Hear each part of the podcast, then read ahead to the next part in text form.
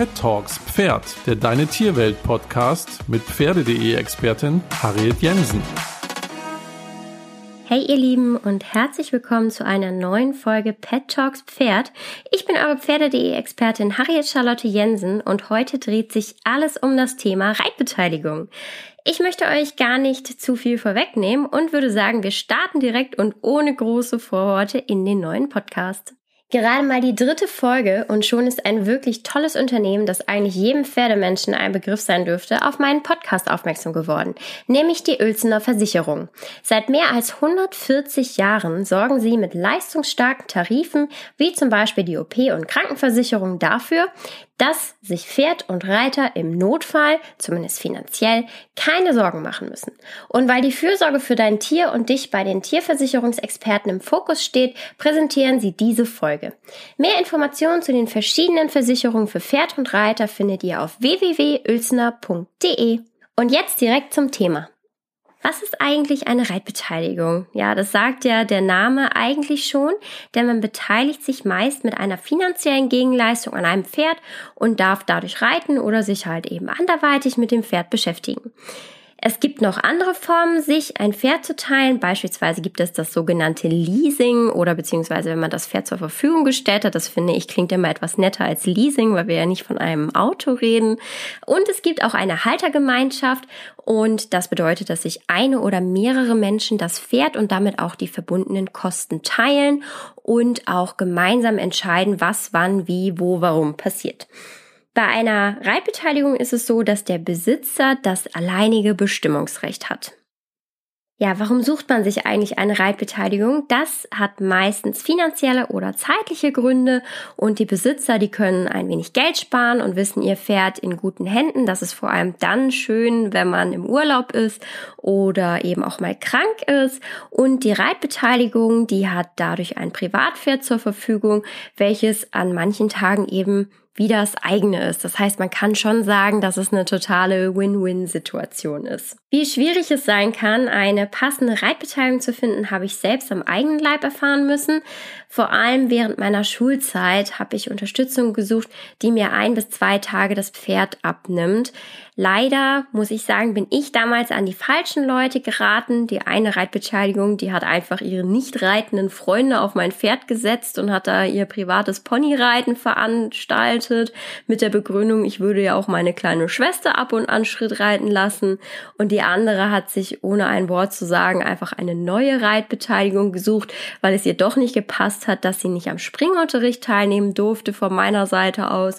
Und wiederum eine andere war zwar super lieb, aber hat mit meinem Pferd und meiner Reitweise leider absolut nicht harmoniert, so dass mein Pferd angefangen hat, sich ganz seltsam beim Reiten zu verhalten. Und als sie dann aufgehört hat, war alles wieder gut.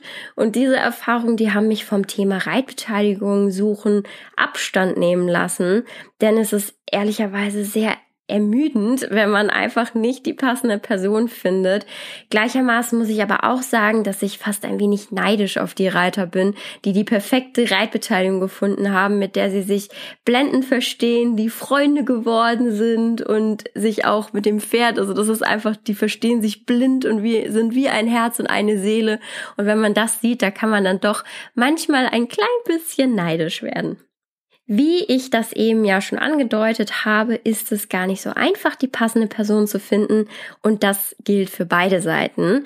Man muss vorab sehr gut überlegen, ob man zusammenpasst und zwar als Dreiergespann. Wenn man als Pferdebesitzer richtig Glück hat, dann findet man jemanden, der gut reitet und mit dem Pferd auch vorankommt, sofern das natürlich gewünscht ist, also wenn man möchte, dass das Pferd vorankommt. Wichtig ist auf jeden Fall, dass man die passenden Menschen und Pferde miteinander verbindet. Möchte man jetzt beispielsweise beispielsweise an Turnieren teilnehmen, da macht es wenig Sinn, sich eine Reitbeteiligung zu suchen, die bislang nur Wiese und Wald kennt.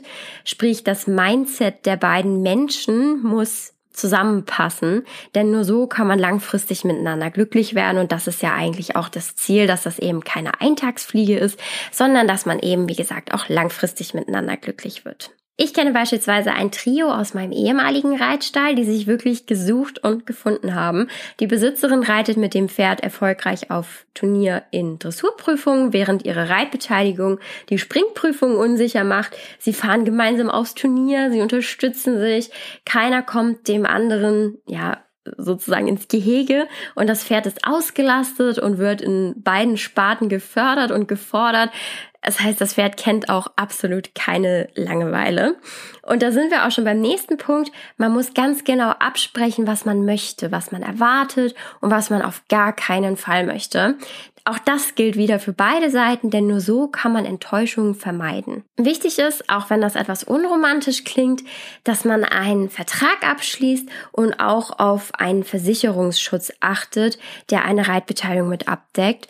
Der Vertrag ist wichtig, damit der Besitzer des Pferdes nicht das vollständige Haftungsrisiko im Falle von durch sein Pferd verursachten Körper-, Sach- und Vermögensschäden trägt. Aber wo sucht bzw. findet man denn jetzt nun eine perfekte Reitbeteiligung? Das ist zugegebenermaßen gar nicht so einfach. Idealerweise hört man sich im eigenen Stall und in umliegenden Stellen um, ob jemand nach einem Pferd Ausschau hält oder eben umgekehrt, wenn man ein Pferd sucht, welches man mitreiten kann, dann hört man sich auch um. Es kann auch hilfreich sein, den Reitlehrer oder die Reitlehrerin um Rat zu bitten. Manchmal kennen die nämlich ein Pferd oder einen Reiter, der gerade auf der Suche ist oder können jemandem vorschlagen, jemanden zu suchen. Auch das habe ich schon erlebt, dass man gar nicht wusste, dass man eigentlich eine Reitbeteiligung braucht oder möchte, also brauchen ist ein schwieriges Wort, aber möchte. Und erst durch den Vorschlag der Reitlehrerin kam es dann dazu, dass sich eine Paarung gefunden hat, obwohl eigentlich die eine gar keine Reitbeteiligung gesucht hat, die ihr Pferd mitreitet und die andere so aktiv auch gar nicht nach einem Pferd Ausschau gehalten hat. Aber das war wirklich, ja, einfach Intuition. Und was da auch ganz wichtig ist, die kennen nämlich meistens Pferd und Reiter ganz gut und dadurch finden sie automatisch auch die richtige Anpaarung. Natürlich kann man sich auch online nach einer Reitbeteiligung umsehen. Beispielsweise geht das auch auf unserer Website www.pferde.de. Dort kann man nämlich vorab alle Kriterien aufführen, die einem wichtig sind. Es gibt natürlich auch solche Facebook-Gruppen oder man geht den etwas altmodischeren Weg über Kleinanzeigen in der Zeitung. Wichtig ist auf jeden Fall zu klären, welche Erwartungen beide Seiten haben. Sprich, ob Unterricht erlaubt oder erwünscht ist, ob man auf Turnieren starten darf und wenn ja, wer mit dem Pferd mit welchem Anhänger und Zugfahrzeug unterwegs ist, wie oft die Beteiligung reiten soll, was bei Urlaub oder Krankheit passiert oder was passiert, wenn zum Beispiel das Pferd mal krank geworden ist und welche Form der Gegenleistung man sich wünscht. Ich habe das damals beispielsweise so gehandhabt, dass ich kein Geld von meinen Reitbeteiligungen verlangt habe, weil ich vor allem aus Zeitmangel während der Schulzeit eben Unterstützung gesucht habe. Und stattdessen wollte ich, dass die Reitbeteiligung lieber einmal die Woche Unterricht reiten, als mir bzw. meinen Eltern das Geld zu überweisen. Das sind alles Fragen, die man im Vorfeld klären muss. In manchen Fällen wird nämlich auch um Mithilfe im Stall statt nach einer finanziellen Gegenleistung verlangt. Das heißt, ihr merkt, am Ende des Tages ist die Absprache total individuell und man kann jetzt nicht sagen, das ist der eine richtige Weg und nur so geht es. Eine Reitbeteiligung kann also etwas ganz Tolles sein, welches für alle Beteiligten, also Besitzer, Beteiligter und Pferd, fast nur Vorteile bringt. Jedoch ist es wichtig, dass von vornherein ganz offen über jedes Szenario gesprochen wird, man offen seine Wünsche und Forderungen teilt und so eben von Anbeginn an auf einem gemeinsamen Nenner ist. Denn was man nicht vergessen darf, man verbringt Zeit mit einem Tier, welches sich auch an die neue Person gewöhnt und nicht zuletzt sollte es deswegen auch im Interesse des Pferdes sein, dass man keinen regen Reitbeteiligungswechsel hat, sondern von vornherein auslotet, ob man auch langfristig miteinander glücklich sein kann. Keine einfache Aufgabe, aber es gibt so viele positive Beispiele, die zeigen, dass es auf jeden Fall machbar ist. Das war's dann heute auch mit dieser Folge von Pet Dogs Pferd. Ich würde mich riesig über Feedback von euch freuen. Das teilt ihr mir am besten in der Deine Tierwelt Community mit. Das ist das Social Network für Tierfreunde.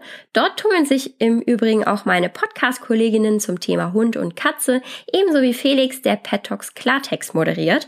Jetzt wünsche ich euch auf jeden Fall noch einen schönen Tag und freue mich, wenn ihr in der nächsten Folge wieder einschaltet. Bis dann!